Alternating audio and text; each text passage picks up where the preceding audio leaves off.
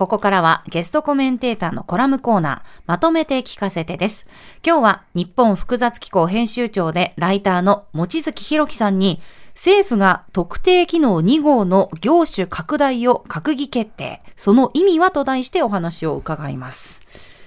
これは閣議決定されたというニュースですね。はい、そうです。うんこれ、あの、えっと、先週の金曜日ですね。あの、6月9。はい、ここので、はい。で、この日は、まあ、実はその近いニュースで言うと、はいあの、入管法の改定案が、あの、けな法律が通った日で、まあ、それがすごくまあ大きく報道されたというか、まあ、反対もすごく大きくて、あの、国会でもすごくいろんなことがあった上に成立したっていう意味で言うと、まあ、すごくこういろんなことがあって成立したんですけれども、まあ、全く同じ日に実は、こう静かにはい。閣議決定だけで、あの、まあ、大きな、しかも関連する動きがあって、まあ、片や国会で、片やあの閣議決定でということで、その閣議決定だけで、まあ、決まったのが、この特定技能2号の、まあ、業種拡大っていうので、まあ、この改正、入管法の改定と、まあ、結構こう内容が裏表というかですね、表裏一体だなっていうふうに個人的には感じていて、うんはいまあ、そのあたりのこう関係も含めながらちょっとお話しできればなと思ってるんですけども、はいまあ、そもそもこの特定技能2号っていうのが何なのかっていう話をちょっとお話しできればと思うんですが、まあ、その2019年にあの始まった制度で、まあ、技能実習っていうのはもしかしたら聞いたことありますかね、はいある方多いかなと思うんですけども、まあ、技能実習っていうのがあの最長5年間あの例えば農業なら農業っていうことで、まあまあ、そこに決めてあの、まあ、日本で働くと、まあ、技能実習っていうふうに言ってるんですけど国際貢献って言ってるんだけど、まあ、実質的には日本の人手不足をまあ解消する仕組みとして、まあ、何十万人も今いるということなんですけど、まあ、その5年までしかできないっていうこともあって、はい。あの、まあ、現場ではもっと、要は仕事を覚えて、頃に帰っちゃうみたいなことで、うんもっと働いてほしいっていう声もあったりして、まあ、それの延長版みたいので特定技能っていうのができたんですね。でその特定技能は1号と2号に分かれていて、でこの1号っていうのは、まあこれも5年の期限があって、しかも技能実習と同じように、本当に一人で家族を連れてこれない。うん。っていう、はい、単身。だから、技能実習5年、特定技能1号5年やると、もう単身で家族なしで10年ずっと、例えば、あの、日本の、まあ、まあ、ど北海道とかわかんないですけど、ええやまああの山口県とか、まあ、あの、大阪とか、まあ、いろんなところで、まあ、あの、技能実習、特定技能をやるっていうような形なんですけど、まあ、特定技能2号っていうのは1号と違くて、あの、まず年数の上限がない。うんそれはあの更新可能って意味です。ええその1回の在留資格でずっと永住できるって意味じゃなくて、まあ、更新ができるっていうことと、まあ、あのそそこをまあ長いことやっていったら永住うも取れるかもっていうような、うんあの立て付けになっている部分で、はいまあ、日本のその技能実習的なそのいつか帰ってくださいねっていう仕組みとちょっと毛色が違うあのが2号なんですね。家族の態度はどうなんですか？できる、できるんですね、できる2号は。はい。で、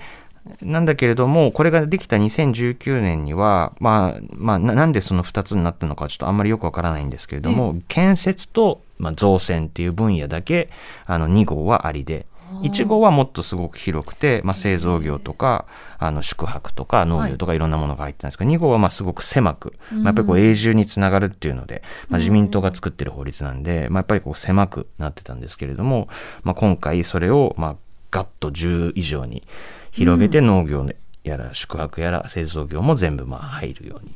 なったということで、まあ結構大きなニュースなんですよね。ねはい。うんで、これはまあ、要するにその、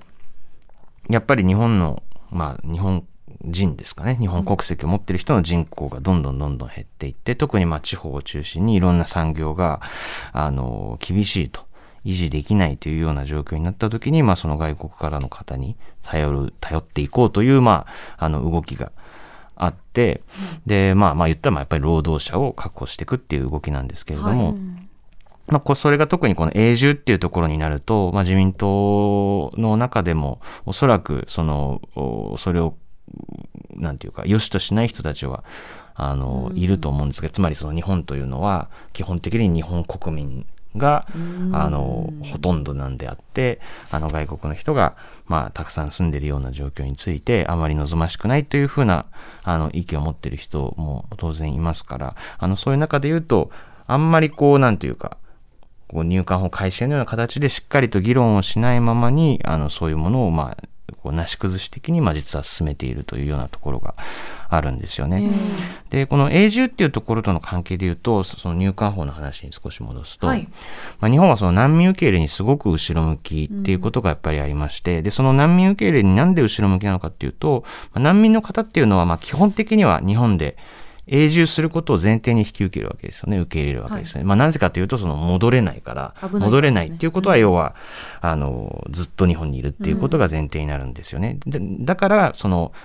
この難民認定を申請している人に対してなかなかその永住を前提とした難民のまあ許可を出さないっていうのがまあ日本がやってきたことなんですよ。だからここでこう6月9日に起きてることっていうのは一方では日本でずっともう暮らしたい、難民を認定を申請してるっていう人たちにあの、まあ、帰ってくださいと言えるような、あの法改正をして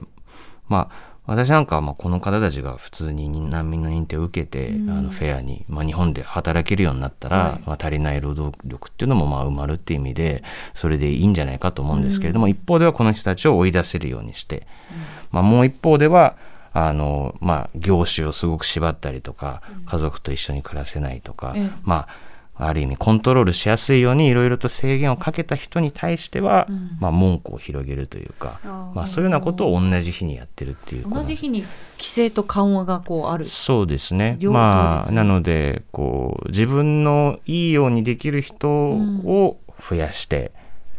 あの日本でずっと暮らしてあの、まあ、難民認定を受けて永住に近い形になっていくと業種の縛りとかはないので、はいはい、